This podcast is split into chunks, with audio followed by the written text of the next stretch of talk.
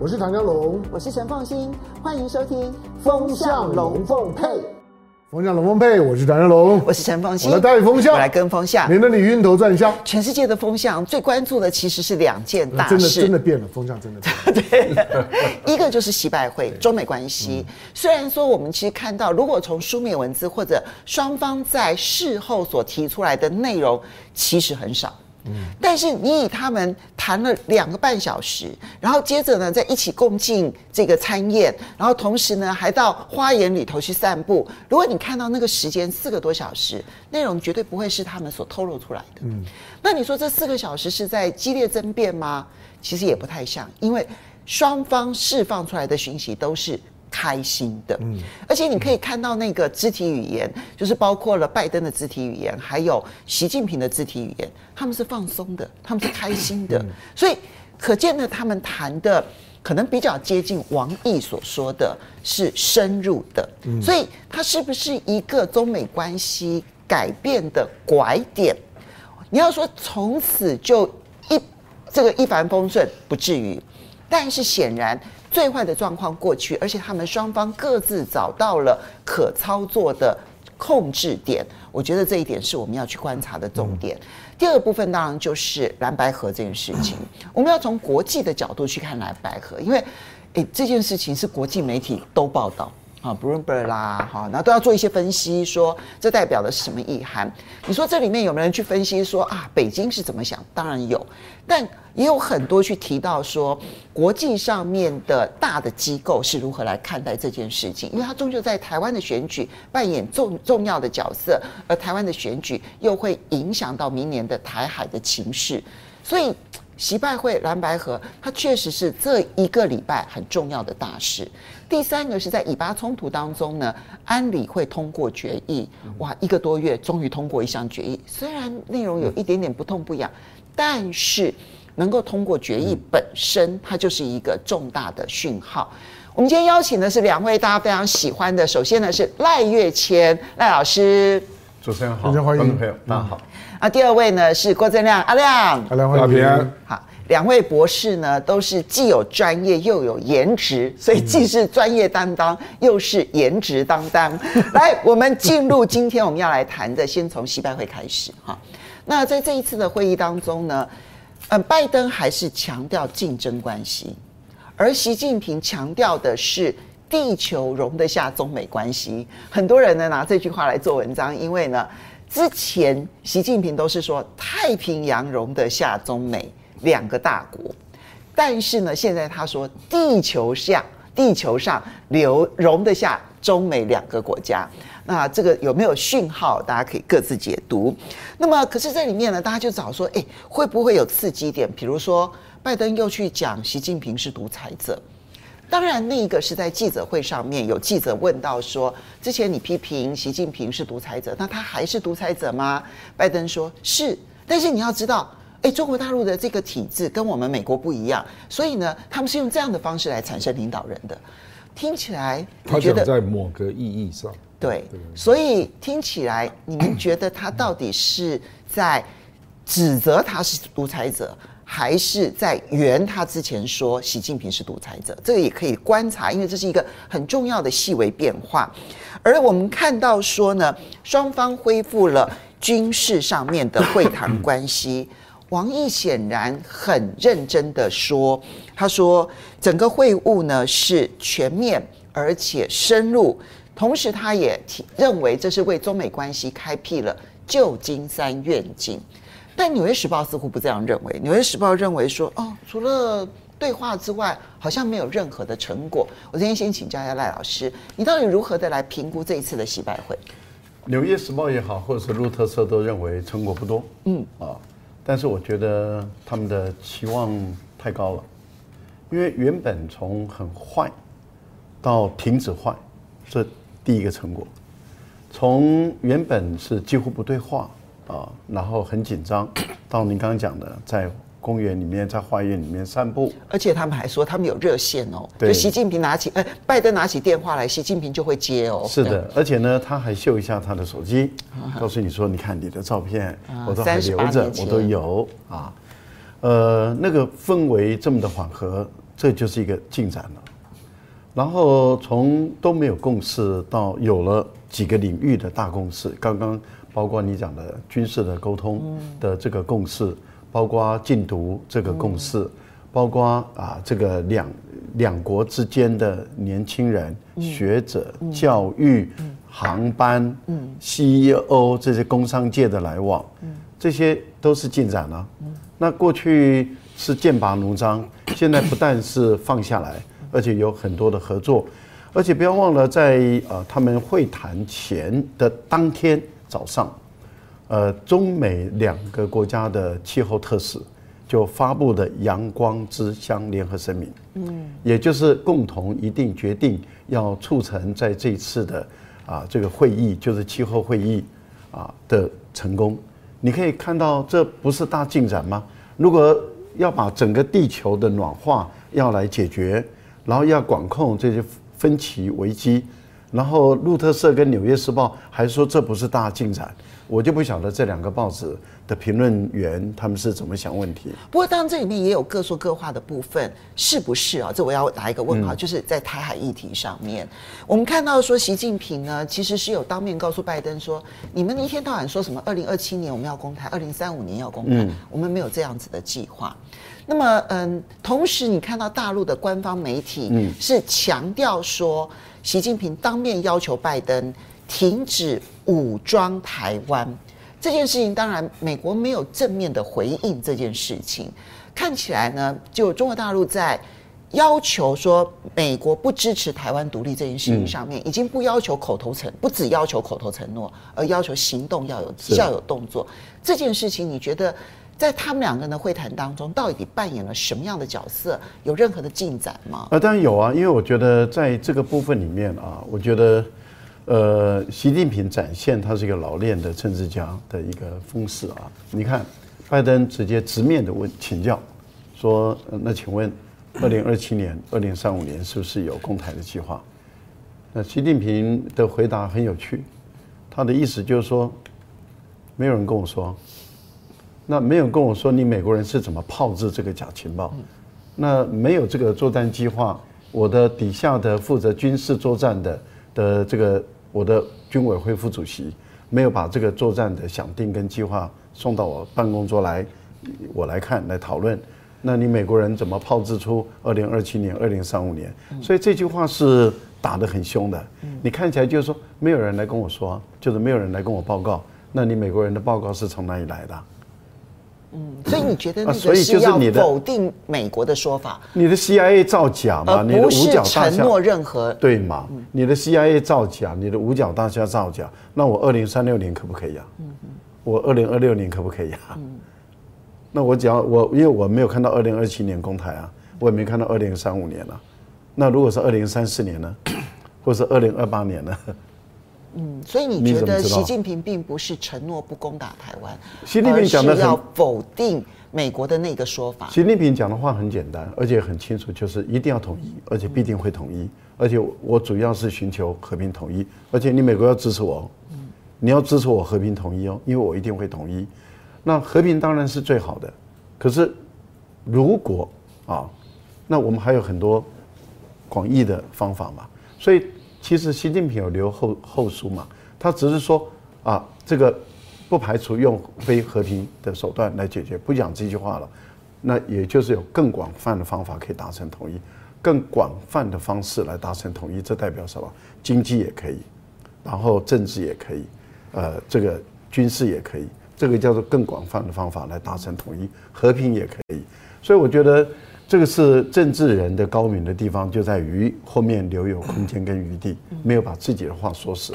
另外，您提到的就是拜登说：“对不起，我们中美还是要竞争。”那习近平的回答讲得很明白：竞争解决不了我们两大国的问题嘛，也解决不了全世界的问题。你要搞竞争，竞争解决不了问题，那就世界公世界公断，全世界看谁有道理。你美国要竞争，我一定奉陪。那也就是说，你美国要竞争，我绝对奉陪。好。我觉得最后有一个最有趣的地方，就讲到独裁者的问题。讲到独裁者的时候，你看到布林肯的脸色，真的，我我们看到，呃，很多画面出来，他不只是不是剪接画面哦，而是连声音都把它录下来，录拜登在讲这句话的时候，布林肯整个揪起来，然后脸色产生变化。那也就是说，你不要让我整个努力功亏一篑嘛。可是问题就在于，当拜登讲完这句话的时候，晚上的参会，习近平一样的很开心的去啊，而。几乎全美国，如果以《纽约时报》这么一个反中的媒体来说的话，那他们还有就是，呃，《纽约邮报》他们也算了一下，就是说，哎，中美的这个贸易七千多亿，那么绝大部分的这些掌控七千多亿贸易的这些人啊，都到了，嗯，都到了美国，而他们十几次站起来鼓掌，这位独裁者，那你这怎么解释啊？啊？是哪个媒体问的？嗯，现在还不确定，其实是媒体问的。对，媒体问了这句话，最后一个对对，而且基本上是以说，因为你之前说他是独裁者，那你现在还认不认为他是独裁者？那拜登的回应说是，但是他们的政府体制就是会这样子产生领导人，所以从某种意义上来讲，他是是。但是我觉得还有一个部分呢，他讲到一个，其实讲到这一点啊，我们就必须来比较一下啊，习近平一个人。要领导一个团队，这个团队领导一个共产党，这个共产党要领导一个十四亿人口的超大型的国家，一个中国。那你想想看，这样的一个中国跟一个十四亿人口的印度，那这个是天地之别嘛？那这样的一个中国，从三十八年前习近平到旧金山拍的那个金山大桥的合影，你再来看看三十八年后的旧金山是什么样的情况？而三十八年后的中国又是一个什么样的情况？三十八年前的中国，那时候习近平在河北，嗯，在正定县，那是很穷、很穷的一个地方，而整个中国基本上是很贫穷、很落后的。三十八年后，今天如果啊，我们看到上海办任何一个国际型的大会，不需要赶走游民，不需要清这些针头，不需要清人大便、狗大便，不需要。啊，在那边啊，用强力水柱去扫地，不用。上海永远就是这么的干干净净，随时而且高楼大厦林立，三十八年了，啊。那你美国的旧金山，三十八年前多漂亮的一个城市啊，多优质的一个城市啊，三十八年后变成什么样的一个城市？今非昔比。那为什么？嗯，为什么？你说一个人的领导，让一个整个中国变成今天这么富有的国家，那？你一个所谓的选出来的这种业余的人士，然后坦白说了，目前的这套的政治制度一直永远选出业余的人士了，所以永远在胡搞瞎搞。一个本来累积下来的这些财富都被他们耗尽。台湾也是啊，蒋经国时代的时候，台湾的钱淹脚目，然后开始用选举的时候选出一些业余的人士，每况愈下，因为原本执政的团的。的团队是培养的，从最底层公务人员这样一直培养到大，然后开始选举了以后，阿狗阿猫都可以当，谁都可以当领导者，谁都可以当政务官。简直是胡搞瞎搞，真是。不过，当然，我觉得每一套制度它有它适用的方式，以及它适用的社会环境啊。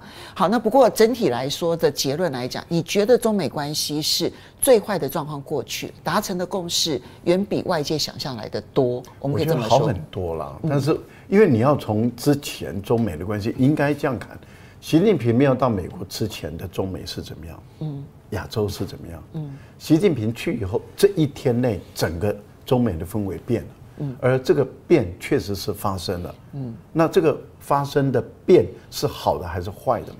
嗯，如果是大家都感觉缓和了，有笑容了，有握手了，有拍拍手背了，然后有迎接，然后再送走，然后再探头去看他的车内的内装，那么这么多的小动作。我们还说中美的关系没有进展，我觉得这个是睁眼说瞎话。好，不过我这边请教一下郑亮，其实习拜会呢，我们大概或者说习近平到美国这一趟啊，其实是从三个角度来观察。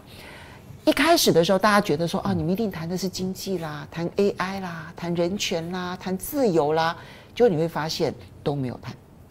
谈的是彼此之间的热线，谈的是军事的管控，谈的是台海议题。所以中美关系目前他们处于一个什么样的位置点？这是第一个部分。第二个部分观察点就是他们如何认知台海情势。这牵涉到的就是美国要求的是不武，所以他刻意去问二零二七啦、二零三五啦，哈。那习近平呢，要求美国的是不独，而且是不能口头上面的不支持独立，而是要在行动上面不支持台湾独立。那么美国到底又会接纳多少？这是台海情势的部分。第三个部分当然就是美国，呃，中国大陆跟美国企业界的关系，因为我们看到，本来我们认为这可可能是重头戏，我们没有想到它变成了。第二道菜哈，就是他跟企业界，那你看到重量级的这些企业家都到场了，不管是库克啦，苹果的执行长库克啦，贝莱德的执行长芬克啦，然后桥水基金的创办人达里欧啦，等等等等，就是这一满满的一大厅的美国企业界的这些高层，所以三个角度，你怎么去观察习近平这一趟的旧金山行？我觉得 习近平到旧金山之前，他是这样的。在国内就已经接见过比尔盖茨，对，接见过加州州长 Newsom 啊，所以基调已经出来了啦。而且他本来希望商会聚餐是第一场，然后那个习拜会是晚上啊。那美国坚持习拜会要在下午啊，要在参会之前，那你就知道谁想要定位这次会面什么是主轴嘛？啊，中方就是认为说，我其实对。联邦政府并不期待了，嗯，那可是我对州政府、对市长、对企业、民间、青年的交流，我怀有非常重的期待啊！你可以看到他那个商会的演讲，我觉得那篇是非常用力的演讲，嗯，那个那个稿子已经是写过多次了，因为我写过这种稿子，我知道，他几乎是汇聚了。就是美中过去成功的经验，然后用这个方式表达出来。嗯，就说我们虽然制度不同，可是历史证明不同制度的人民可以交往的很好。哦，这个句话其实对企业界是很有说服力。对不对？然后包括二战，我们一起对抗日本法西斯嘛啊。那包括这个尼克森来了之后，然后堆叠出建交，然后之后两国的经济合作啊，然后还讲了一句说。太平洋容得下中不那个全球容得下中国与美国嘛？那各自的发展其实是各自的机遇。嗯，你看他讲话用词啦啊，我那个演讲是我认为是相当经典啦。对，是历史算是历史性的演讲啊，就是要重塑，就是说其实中美人民是可以交往的。你觉得他那一番话，从美国企业或者美国民众的角度，如果他们愿意听的话，是有说服力的吗？我跟你讲啊。所以为什么会有人从那个纽约州长的访问就北京啊？那习近平破格接见了加州了，啊，加州加州，然后从那边联想到乒乓外交，嗯，然后联想到小球转动大球，嗯嗯嗯啊，尼克森一九七二年访问中国嘛，对，一九七九就建交了，对，那日本一九七五就跑去建交了，嗯。啊，所以我觉得赖老师刚刚在讲的是那种，你不要低估这种。领导人会面氛围的改变，氛围的改变，你要看你加了什么力量进来。你可以看到，美国要的就是军事沟通机制，美国最最希望的是这个。对，所以美国是希望什么？美国就是希望避战。嗯，而且我认为美国心里已经下了一条红线，这个我们未来要观察了。就美国大概认为，第一岛链如果真的发生战争，那美国被卷入。他的胜算不高，那我这边就要问了，因为现在大陆的官方哦，其实是从上而下的口径一致的强调说，美国必须采取行动反呃不支持台湾独立。那那个采取行动就是停止武装台湾这件事情，真的会产生改变吗？所以我就跟你讲嘛，所以我说这个，因为白宫在这件事情上面是没有回应的，我当然不能回应啊，因为现在在酝酿它的内容啊啊这个。所以我才说这次的氛围是这种东西，就是美国要避战嘛，那中方就告诉你嘛，就是赖老师刚刚讲的，我现在你来硬的我就都反制，我也不怕你，嗯，科技一样，贸易一样啊，那这个军事也是一样啊，那你你跟我硬碰硬，你也不一定会赢，哦，因为科技华为就是个例子嘛，那电动车也是例子啊，那你真的要打台湾，你不一定会赢啊。我认为美国也不认为他不会赢，嗯，所以这个会一种思维会逐渐出现了，就是说，本来在此之前啊，因为最近林忠斌老师有一个观察蛮有意思的，嗯，他说从二零一七年到今年的六月啊，那美国前后有六位军事的前后的高高官呐、啊，说二零二七要会武统啊，或者是二零三五啊，哈。那从今年六月到现在，没有这个声音，一个都没有，一个都没有。而且美国四大媒体的重要的作者啊，其中包括葛莱伊哦。嗯，Bonnie Glaser 啊，对，Bonnie Glaser 事实上就代表 Campbell 嘛，没错，而且 Campbell 才从印太这个事务转为副国务卿，转到副国务卿啊，对，整个调子都是说不会发生攻台的事情。刚刚这个郑亮说的是林中斌老师，对对对对对，他的观察，他其实在观察美国的时候是非常深刻的。对，那这个就是一个氛围。我认为这个观察就是什么，就是美国也在 try 了，然后他发现。其实，如果台海真的发生冲突，美国被卷入哈，后果会更惨。嗯，所以现在开始修正。本来的想法是有一些鹰派认为说打，嗯，那耗损中国的国力嘛。本来有这种说法，对不对？真的，真的，真的。而且一一度曾经几乎要变主流。对，然后反正就耗损你嘛。嗯，那我美国会从中获利哦，至少得到十年的发展领先这样啊。可是后来他发现不是这样。他发现他会被卷入，那卷入如果失败，他整个亚洲的威信啊，嗯，会崩溃了。对，对。哦，所以他现在才会释放出这样的一个调子，就是哎，不要发生军事冲突了。所以两边用强硬的对抗姿态僵持了一阵子之后，今年六月开始出现了变化。我跟你讲，和平都是这样来的，没有较量过，不会有真的和平。比如说瑞典福利国家是怎么来的？劳资大斗争嘛，斗之完知道双方都不会赢嘛，福利国家就诞生了嘛。这个也一样嘛，就是你来搞我嘛，我反制你嘛。你看，习近平跟岸田在谈什么？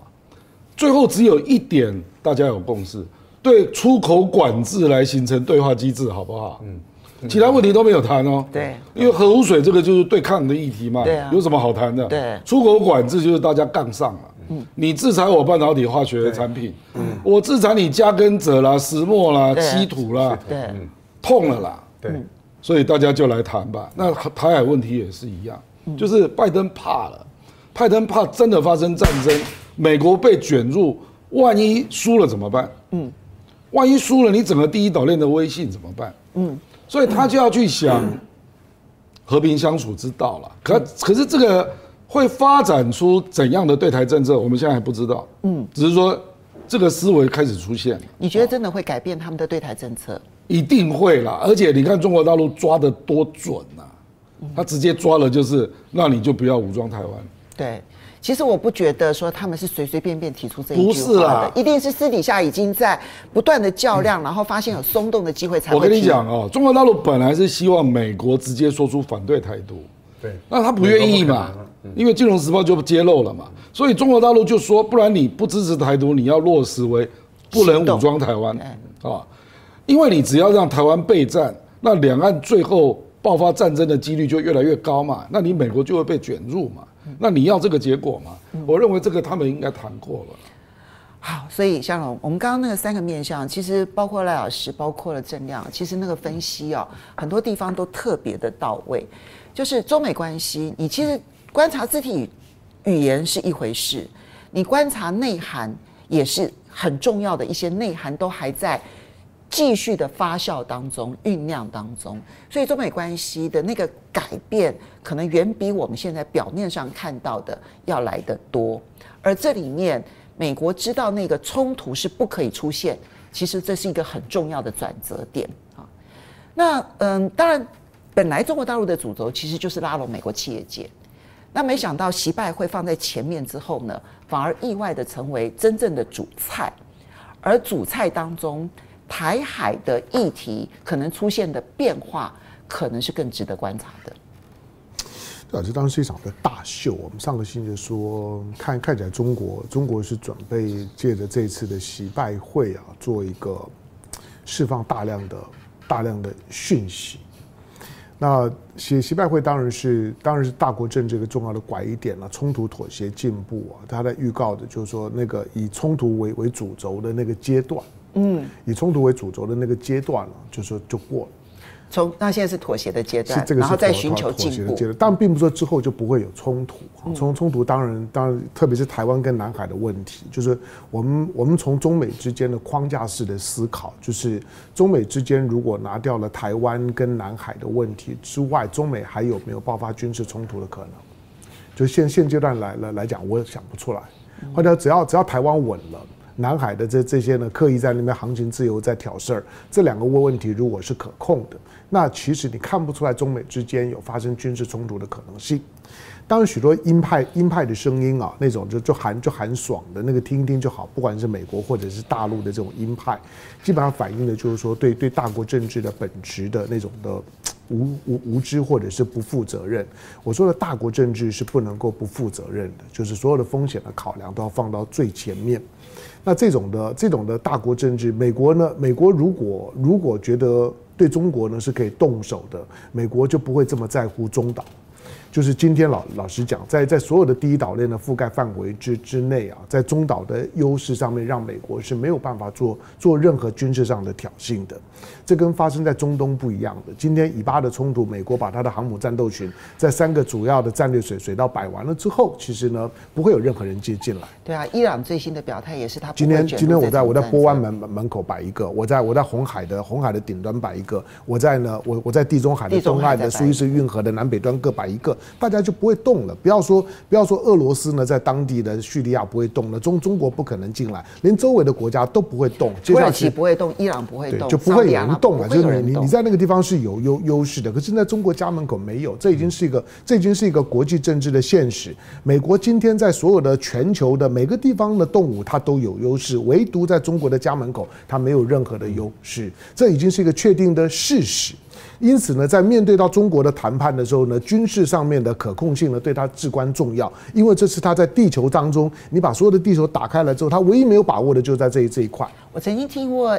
一个一位美国战略专家，他说了一段话，他就说，美国在跟其他的国家在谈判的过程当中哦，很简单，如果我明显优势的话，我不会跟你谈。当然，嗯嗯。那只有在我不确定你会赢我还是我会赢你的时候，那个协定、那个协约、那个合约才会谈下来。其实这个是人生的原理啊。对啊，就是说中国的 中国的视角是这样。所以我说中国的视视角跟中国的视角跟美国的美国的视角呢是非常不一样的。这就是刚刚香龙要特别提中导，就是中程导弹协定这件事情。对，为什么中美国他为什么急着要把要把要把中中中国要要要赶快要把中国拖进来？我跟俄罗斯谈中导没有意义，因为今天中导最最强的是美国。中导很简单嘛，关关岛以内的你都都都都都不用。不要用太简略的词，你讲最强的是中国。对了。就就中国了，我讲美国。哦，对，我我讲错了，就是就是中国的中 中国的中中程导弹的覆盖跟它的跟它的精准度跟它的数量，你就知道中国基本上面它仍然是一个防御的态态势，就是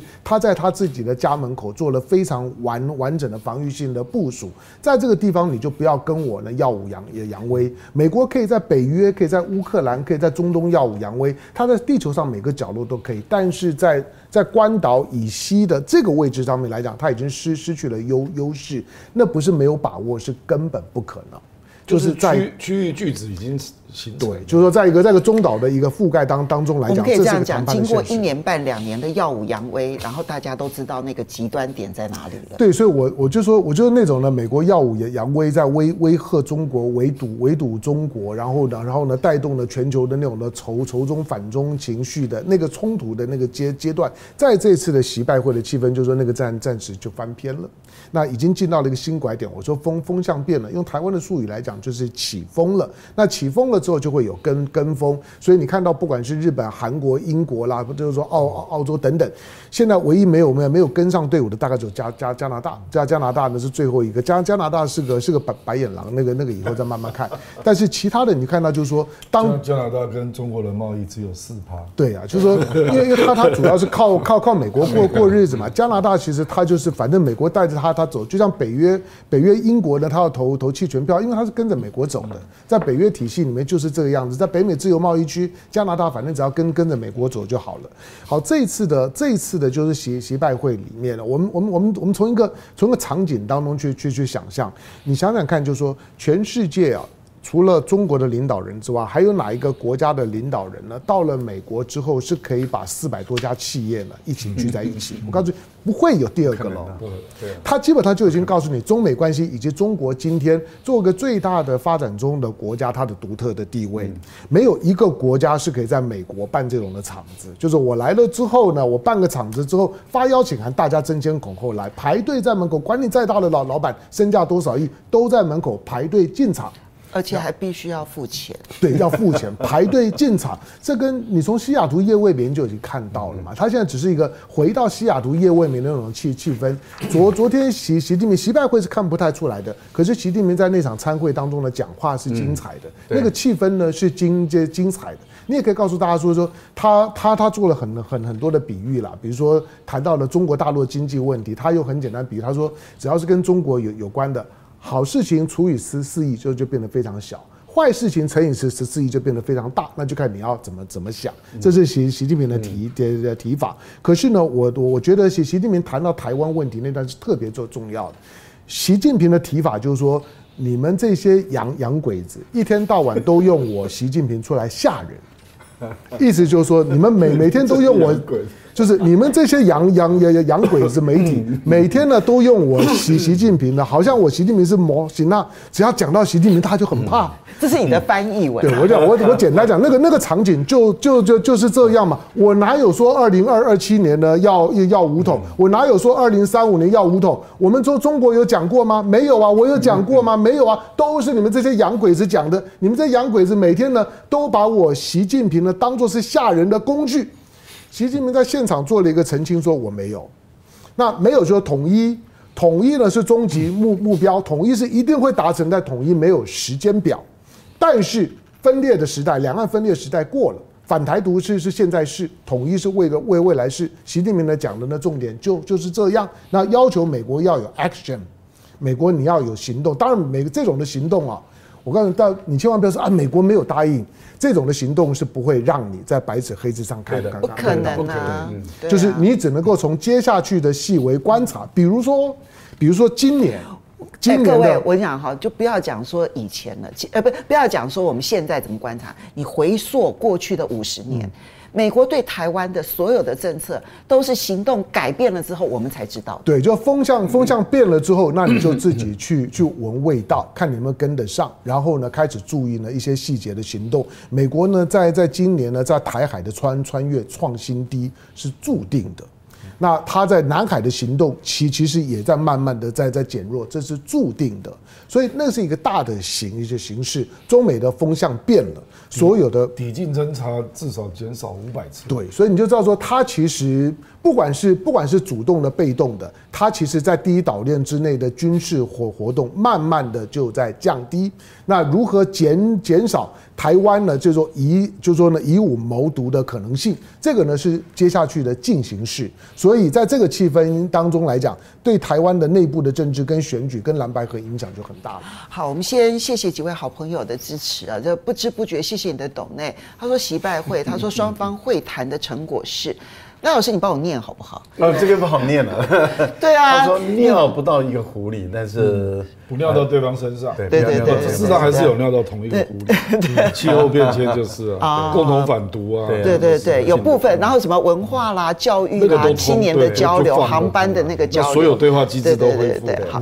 商耶利，谢谢你的抖内。他说，俄乌战争，美国的战略已经显明，这就是美的阴谋。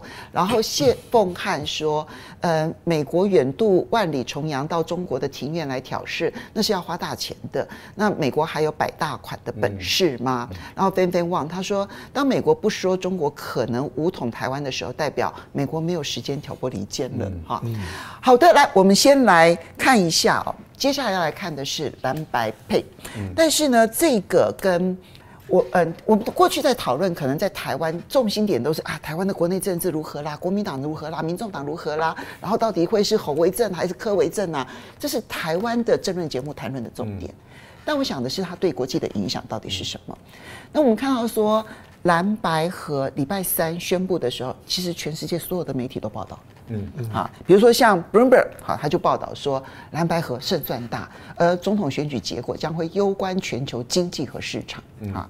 我们再看到，比如说像是德国之声就马上在发 Twitter，他说台湾总统大选蓝白河确定，然后十一月十八号确认正副候选人，然后路透社也有报道啦哈，然后我们看到半岛电视台、半岛媒体哈，它都有半岛，就是中东地区的，它都有这些报道。那么。蓝白合跟国际地缘政治的牵动关系，赖老师你怎么去评估国际上面对这件事情的关切？呃，蓝白如果掌握政权，就是这一次啊，在击败了民进党、下降了民进党，掌握政权，因为重点是在于他掌握政权，赢得选举。如果蓝白最后还是输了选举，那没没有意义了。坦白说，对国际政治没有任何影响。但是如果赢了选举的话，对国际政治会产生影响。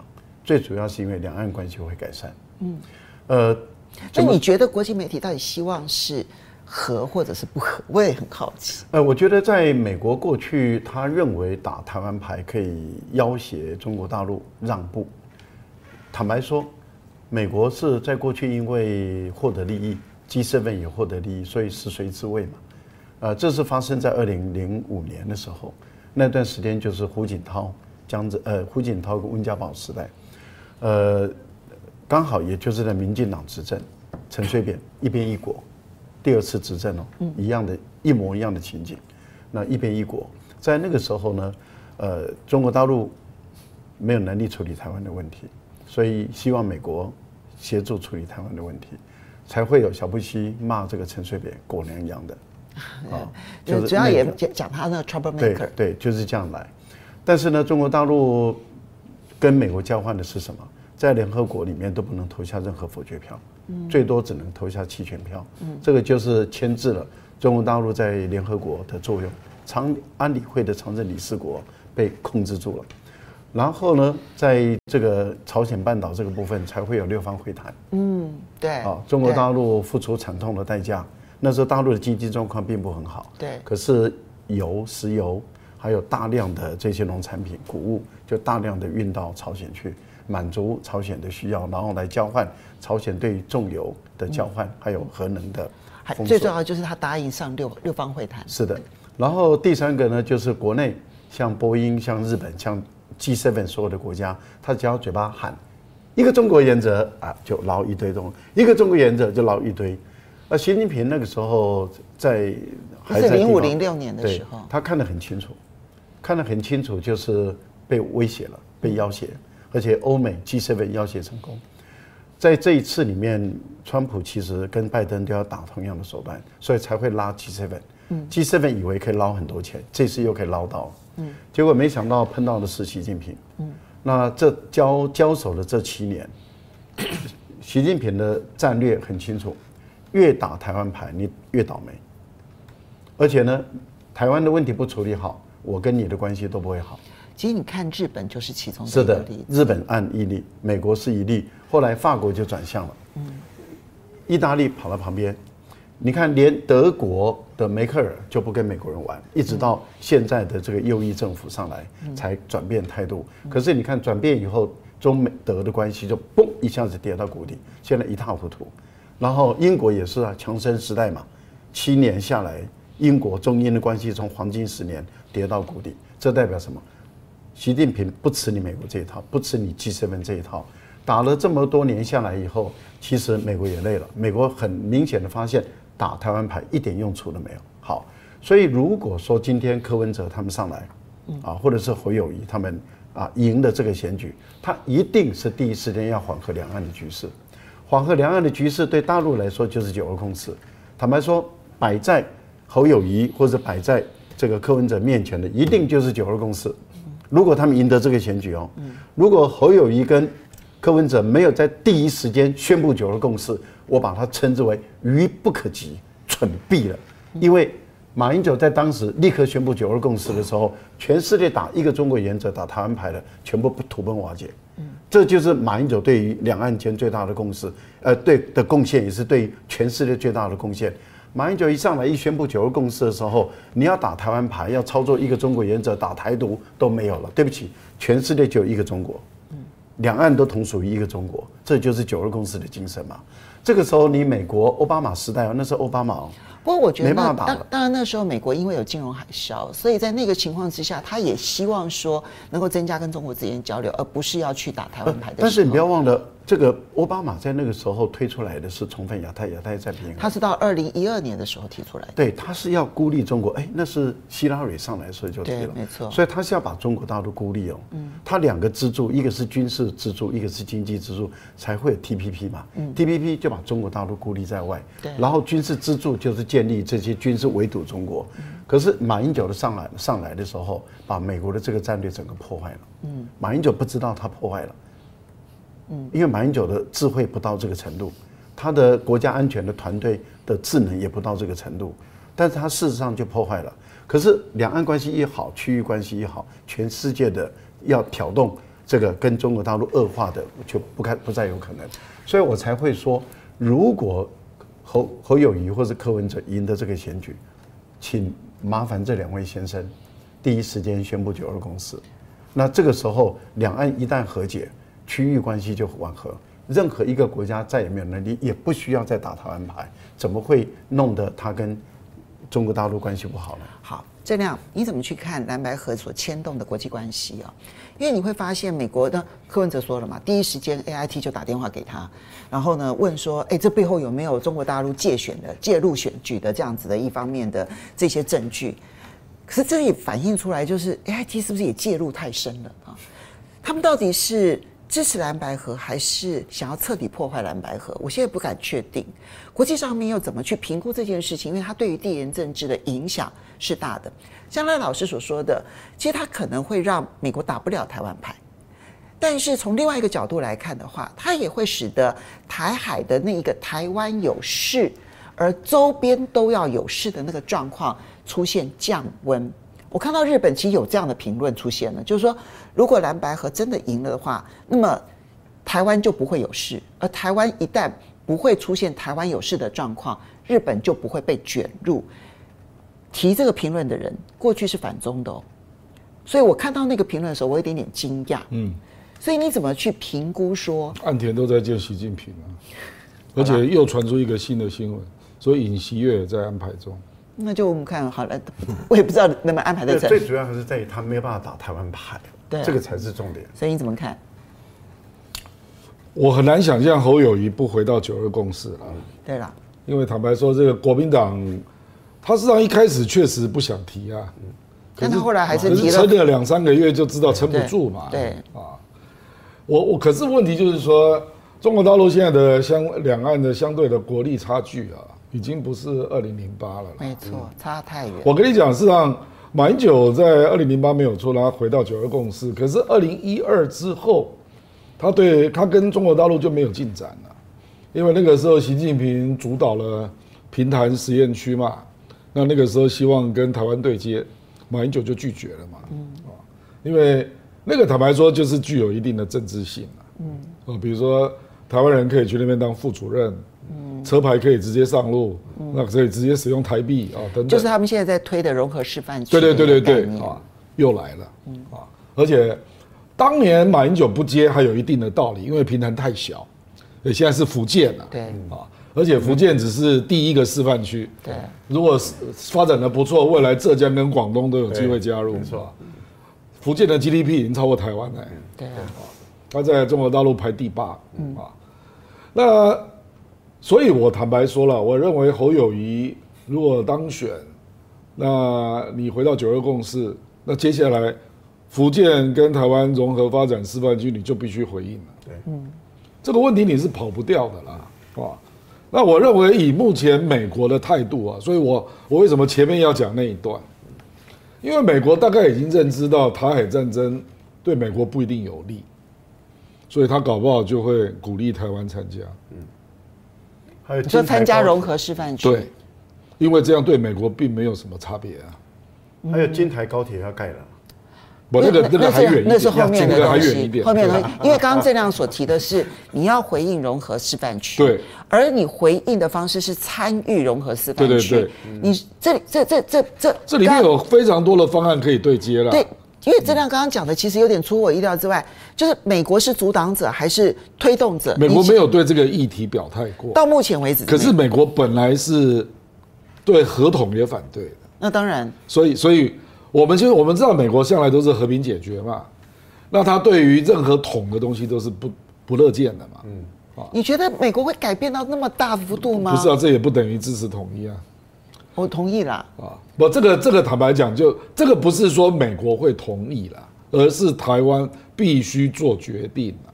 嗯，你假设我们说国民党回来了，你如果这个议题没有回应啊，我并不认为两岸可以走到哪里了。因为中国大陆现在的筹码已经变多了啦，太多了，他也不一定需要你啦。嗯，他目前所知道的是你也跑不掉，嗯，那只是他急不急而已。嗯，哦，那当然这个牵扯到我一直讲这个观点啊，习近平到底要做三任还是四任呢？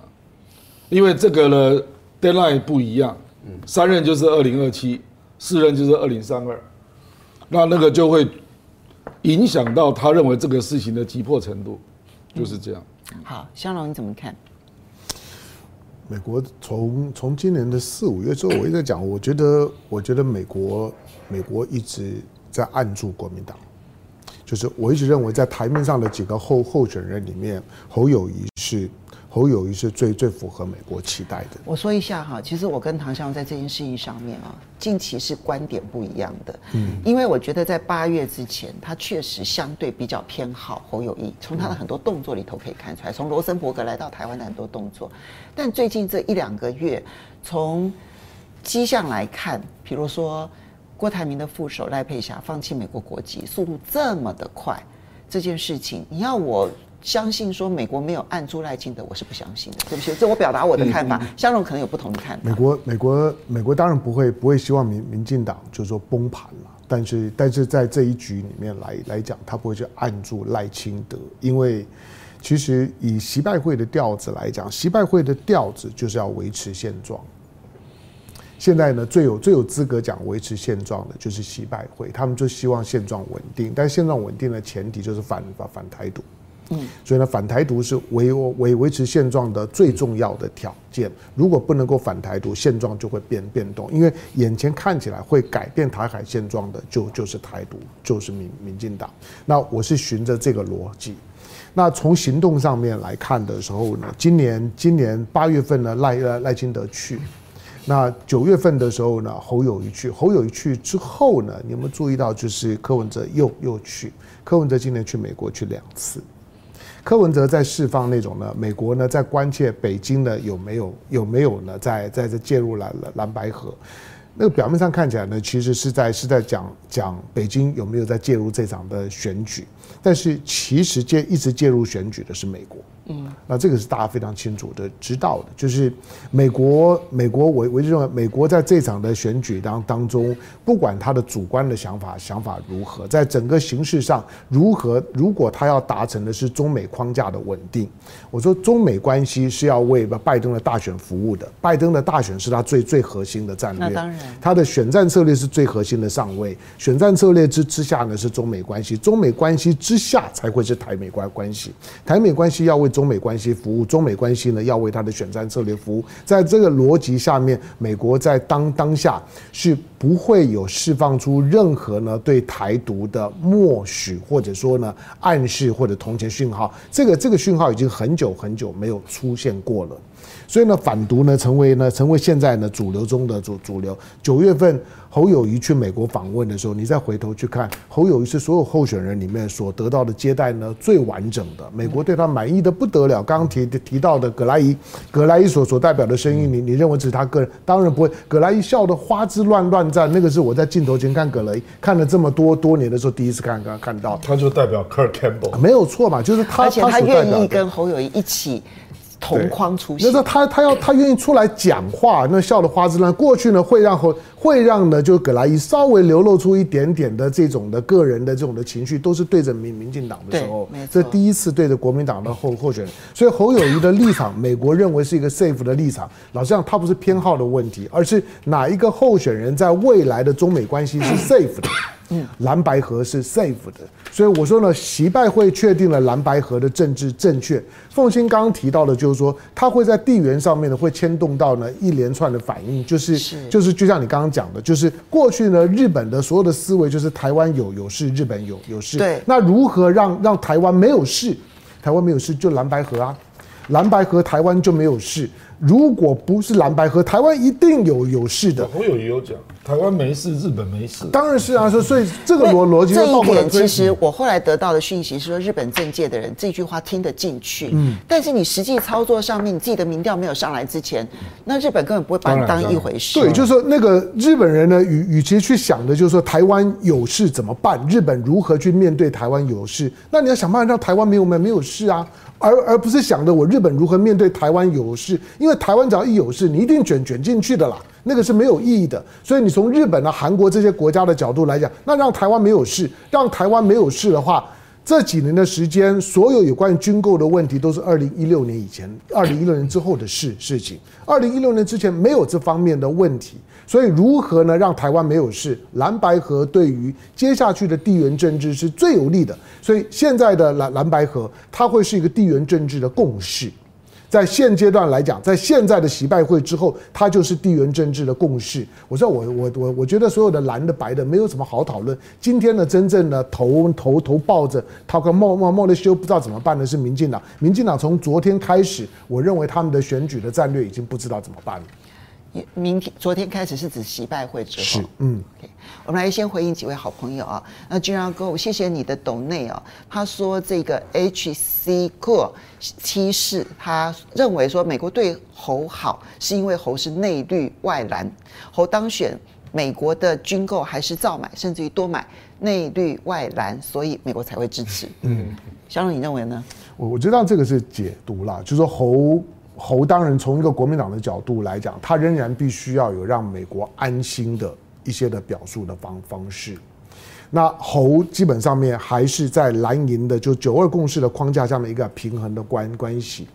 那国那对于对对对美国来讲，不一定是他内心接受，但我同意郑亮说的，嗯、他发现不接受不行。没有错，就是他他是一个框框架的问问题，就是每一个政治人物，一个负责任理性的政治人物来讲，你都必须要知道你所处的位置，而且服从战战略。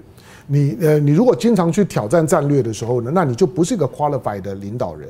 我认为今天柯文哲或者侯友谊，谁谁谁正谁负，对我来讲只有一个意义，就就是谁要代表台湾去开去见习近平，就是过去的洗马会、马习会，在未来几年是有可能再再出现的。那谁作为领导人比较适合去跟习近平开第二次的习差会或者插插习会？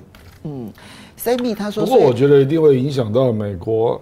要卖你什么呢？嗯，会，当然会。比如说，美总统直接授权说给你补弹药，这种行为大概就，就不会了。那你要买高规的 F 十六 V 那个级别的，我看也非常困难。没错。我们接下来再来看到的是，其实就在习拜会几乎是同时，哎，联合国安理会打破沉默，终于终于通过了一项有关于以巴的。决议案，你看一个多月以来四次闯关，四次失败，终于第五次通过了。那么这一次的通过，当然你说内容上面并不是特别的强硬，而且很小心翼翼照顾各方的意见。但是它能够决议通过，是因为美国、英国、俄罗斯都弃权，而不是其他这三个国家都有否决权，就三个国家都不动用否决权，这个案子才能够过关。当然，这里面背后，当美国是考量到中国是担任主席，所以他必须要这么表态呢？还是他自己内部有政治上面的需要？因为我们看到，其实最新的民调，在美国内部支持以色列的比例正在快速下滑，尤其是年轻族群，尤其是民进党、民主党支持者，其实对以色列的支持度正在快速的下滑，然后同情巴勒斯坦人的比例快速上升，所以这会威胁拜登的选举。所以赖老师怎么去看以色列？呃，巴勒呃这个联合国终于通过的这一场决议？这个决议其实我们可以看出来是中国大陆担任主席国努力的一个结果啊，因为我们之前在预料啊，大陆一定会占用他主席国的角的角色，一个月的时间，一个月的时间一直提出一个议案来。被否决，我就在提；被否决，就在提。当然，不见得一定是由中国领衔来提。对，他可以委托。这一次是由马耳他对马耳他对小国来提，对中立的小国。对，那也就是说，中国大陆可以一直委托很多国家来提，那就看你美国要否决到什么时候。如果美国一直动用一票否决权，美国变成全世界的公敌。嗯，这个对于美国被全世界孤立是一个很好的战略。那对于美国人来讲的话，他知道。目前来讲，主动权操纵在中国手中。那如果说他一直否决，一直否决，一否决，这个时候整个穆斯林世界仇恨的不只是以色列了，更仇恨的就是美国，而且会整个世代间的穆斯林，几十亿的穆斯林都会仇恨你美国人。这个对美国是不利的。那你看，从一次、两次，一次否决，两次，第三次到第四次的时候呢，美国其实也撑不住了。因为这一次的提案是最缓和的，没有要求立即停火，嗯，没有要求，嗯，哦，那当然，美国一看说，哎，我还是我为什么不投赞成票呢？那是因为啊，你没有谴责哈马斯，哈马斯，所以啊，我就不投赞成票。但是呢，我同意人道主义的援助啊，所以我就投弃权票了。那俄国的理由那就是另外一套了啊。好，但是再怎么说，可是英国是自始至终都是弃权票，他没有投下。战争票也从来不敢投否决票，他就一次投否决票，就是秘密投票的时候，被人家解露出来说，你英国人真是小人呐！公开投票的时候都投弃权，秘密投票的时候就投赞成，啊，这个就是公这人类间最大的小人，就是你英国人。那这次又是公开投票了，因为中国大陆不跟你玩秘密投票了，跟你玩公开投票的时候，英国人果然又投弃权票了。嗯，这次美国一投弃权票，十二国通过了。对。这里面包括法国，对，十二国。那法国一向都是支持立即停火，对，啊，所以我觉得在，而且日本也很有趣哦，日本也都是支持停火的哦。那这两个都是美国的盟国，嗯，可是都在这个时候，而且都是 G7 的成员国。我觉得这个部分里面，呃，以色列说我不遵从，嗯，可是我觉得有约束力，嗯，绝对有约束力。为什么呢？因为你以色列不理会安理会的决议的话。那接着可能就会有人提案制裁以色列了。对，这个时候以色列一旦提案制裁以色列而通过的话，那所有的联合国的成员国，包括美国在内，都要去制裁以色列。如果美国投下否决票，大家都知道你美国人是玩假的。嗯，这个时候美国人又变成公敌了。嗯，所以我觉得以色列他多少一定会有约束力，他一定他表面上说我不会理会，但是我敢保证他一定会有相当长的时间的。停火，暂时停止军事动作，让人道主义进来。这样好事情。好，联合国安理会终于做了一点点的事情，开始发挥一点点的功能。但这个背后，其实大国运作的痕迹是非常的清楚的。每一个国家，每一个国家的思考，这件事情会不会改变以巴冲突的现状？而这件事情的背后，又怎么去观察大国运作产生的影响？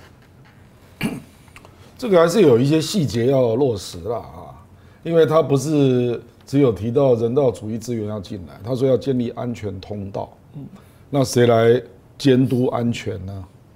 你如果没有维和部队，你怎么弄？所以下一步是联合国要组维和部队。可是维和部队要经过当事国同意，以色列不可能同意啊。所以我的意思就是说，以色列一定给你耗着了。嗯，就说哎呀，我这个安全通道我要规划一下啊。那规划到月底，他大概军事目标就结束了。所以，所以基本上以色列的对策应该会是这样嘛啊？那美国为什么会弃权呢？因为之后以色列的即将要做的两件事，完全跟世界对着干。这个美国担心它会发生。第一个就是以色列要建立军管政府，就是他要自己建立，他不要巴勒斯坦自治政府过来接。那这个绝对是跟世界对着干，这很严重啊。那第二个就是被你赶走的巴勒斯坦人可不可以回到故乡？重建的经费谁负责？我那个另外一回事啊。我反正就是这两个是最基本。就是能不能凸显出你是永久占领了？对对，那你如果是永久占领，那不是另外一个戈兰高地吗？嗯，那不就是另外一个占领计划，对不对？那美国不愿意站到那个点上嘛，因为布林肯最后一次去以色列，特别去巴勒斯坦，就已经跟阿巴斯讲好了，说战争结束之后你就过去接吧。嗯，那以色列反对嘛，所以我认为美国这个动作。事实上也有他自己的考虑了，不纯然只是说，因为跟中国嘛，中国就一定跟美国说，你如果不通过，我就一直提案，我看你怎么办。所以那是一个半威胁的状态。我补一个讯息了哈，西西法医院这次哈，以色列不是已经进入十六控制了十六个小时啊，找了半天没有地下隧道，没有地下指挥所，嗯。现在以色列不知道怎么跟全世界。他公布一大堆武器，那是假的。那没有意义的，你看，因为他当初就是可以放的，对，那是可以。我占领了十六个小时，然后我说这边有武器，那边有武器，你这十六个小时，然后还带着媒体去拍那些武器，到底谁摆放的都不知道。然后没有地下隧道，然后他说下面下面有指挥所嘛，对，他有一个指挥官，对，而且用人质当人肉盾，结果都没有，结果都没找到。好，来我们请继续。对，所以你觉得美国是因为担心以色列？后续的动作会引发全世界的众怒，所以非得要去。我认为以色列如果真的成立军管政府，我跟你保证哈，约旦河西岸大概起义就开始。对，这个叫第三次起义。哦，这个。那另外一个就是国际恐攻啊，然后阿拉伯国家一定开始提出经济制裁。对，因为阿拉伯国家上次没有作为嘛。对。那三个国家还反对石油禁运，这已经够没面子。对。那如果以色列真的给人家军管占领政府，没办法，他非做动作了。对。那这样的事情其实并没有我们想象中的会被控管在一个一定的范围内，其实外延的几率还在往上升。坦白讲，这些分析都是美国人做的，而且是这一期的 Foreign Affairs。香龙怎么看？我我我看到我看到这个决议文，这个决议文叫二七一二号决议文。这个决议文，这决议文通过之后，我就想到台湾。台湾说这决议文里面都没有提到台台湾，说二二七五八号决议文跟台湾无关。你你知道这个二七一号二七一二号决议文里面没有提到以色列。对啊，二七一号决议文呢，没有提到以色列，也没有提到提到提到侵略，也没有提到停火，所以以以色列会说，那这跟我没有没没有关系，他只提到加在加萨跟我没有关系。错，那以色列在在叫叫什么呢？以色列马上就跳起来，以色列就马上公公开的在开会的过程当中呢，以色列呢就点名了叫巴勒斯坦的那个代表说，你你你你你你来讲讲，你来讲讲。你就知道以这事情呢，跟你有有没有关系呢？跟那个呢，跟那个案文是无关的。所以台湾的一些的蠢毒派一直在二七五八号决议文当中去做文章。你看看这个案文，他从头到尾都没有谈到以色列。但以色列为什么跳脚？好，不管怎么讲，就是这件事事情啊，他他跟习拜会同时发发生，同一个场景呢，在美国，一个在美美西大城，一个在美东大城，同时发发生哦。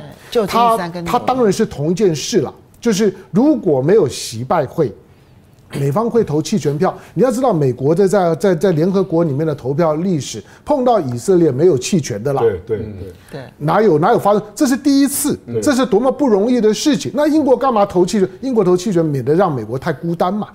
就是英国呢，就就跟着跟着投的投弃权票。可大家知道，能够让美国投弃权票是一件多不容易的事情。跟以色列，美美国投了八十几次的一票否否决，三分之二是为以色列投的，怎么可能呢？所以光是你看到一个跟以色列有关的提案，我为了方便的提案呢，各各个国家呢没有那么尴尬，马耳他提。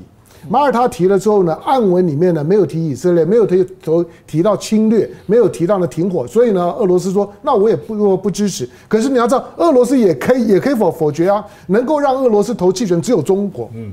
能够让让美国投弃权，也只有中国。中国在这件事情上证明了，就是说，除了我以外，要不是今天是我当家，那个案子是不会过的。哪哪怕里面呢没有提给以色列，只有中国当家可以过。这件事情就很重要了，让所有的穆斯林国家、所有的阿拉伯国家知道呢，中国管事是有用的。中国管事可以管到让美国呢闭着眼睛呢，让以色列呢轻轻的被修修理一下，这 OK 的。尤尤其这种的案子，因为它跟上一次呢，在在大会里面的那个一百二十一票那个意义不一样，因为那个没有拘束力啊。对。可是呢，你看在同一个时间，当你看到习近平呢在在跟呢这些企业界晚宴的时候，谈到中国，中国强调中国强调的国际秩序是基于联合国宪宪章跟国际法，这就是联合国宪章。嗯，在联合国宪宪章里面的安理会的投票的结果，它是有法律的拘拘束力的。是，简单讲就是我已经给了联合国之前动弹不得，甚至于呢被联合国的就是以色列驻联合国大使羞辱，叫他要要道歉要下台的那个古特雷斯，就从中国的手上呢得得到了一张。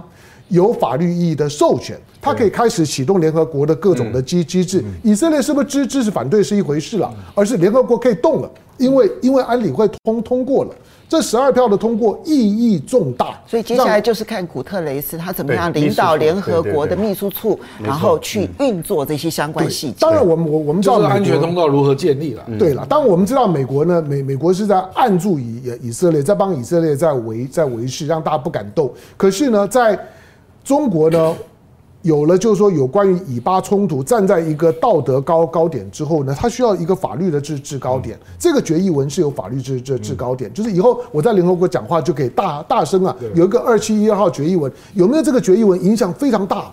未来未来以巴冲突的解决的时候，这个二七五八二七一二号的决议文是一个关键性的决决议文，所以不要低估这决议文。要在今天的国际框架里面，要能够瞧出这个决议文的只有中国。嗯。以巴冲突哦，它从一开始发生意外，对不对？哈，就是我们没有预料到说哈马斯可以发动袭击，嗯，然后到后续的发展哦，跟过去所有的以巴冲突的发展国际路径通通不一样，包括国际舆论，我觉得它的动态变化还非常的大，跟我们传统去理解以巴冲突的时候的国际的这一些发展作为，其实它已经出现了剧烈变化了。而这个变化还在发展当中。嗯，它对于历史上面啊，在观察所有地缘政治上面的处理模式，会是一个很重要的一个影响。嗯，我们要继续的观察下去。我要提醒大家，它在动态变化中。还是要提醒大家，最后呢，要记得订阅雅虎 TV。我们现在是九十二万六千人订阅，冲一波吧。好的，我们要非常谢谢大家，不要忘了下个礼拜继续收看这个我们的风向龙凤配。下礼拜见喽，拜拜。雅虎。